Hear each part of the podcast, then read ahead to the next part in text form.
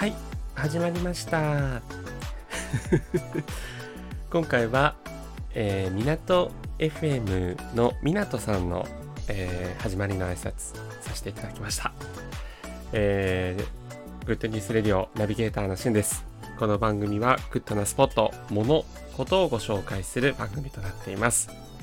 今回、えー、あなたにご紹介するのは iPhone ユーザーの方必見 iOS14 の新機能 iPhone の背面タップ機能についてご紹介します。これすでにね、Twitter とかでもかなり話題になっているんですが、背面タップ機能使ってますでしょうか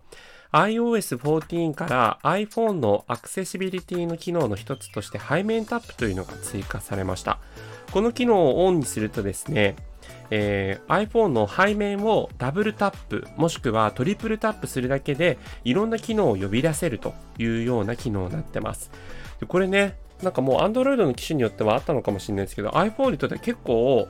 地味なアップデートと思いきや、なんかこ今回の iOS14 で僕の中では一番使ってる機能になってます。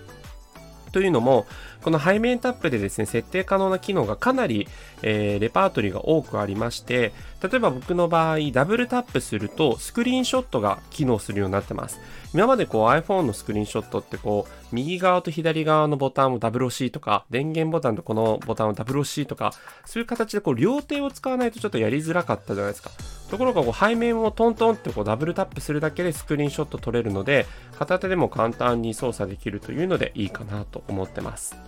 で他にもですね、えっ、と例えばえー、コントロールセンターを呼び出すこともできたり、通知センターを呼び出すこともできたり、音量の上げ下げのやつをこう呼び出したりとか、えー、そういったこともできます。ただ、ネットを見てるとですね、結構他に皆さんやってるのは、えー、ツイッターの新しいツイートをこう、えー、書き込めるようなものをいきなりこう画面をです、ね、起動させたりとか、それから、えっ、と、決済ペイですね。なんか LINEPay とか PayPay とかのアプリを起動させるようにしたりとか、えー、中にはですね、僕、あ、これできるなと思ったのは、このスタンド FM を起動させるということもできるようになりました。なのでね、こうアプリをいちいち探してというよりは、この背面タップ使ってよく使う機能は一発で呼び出せるというのは、なかなかいいんじゃないかなというふうに思っています。ということで今回は iOS14 の新しい機能新機能ですね、背面タップについてご紹介いたしました。それではまたお会いしましょう。Have a nice day!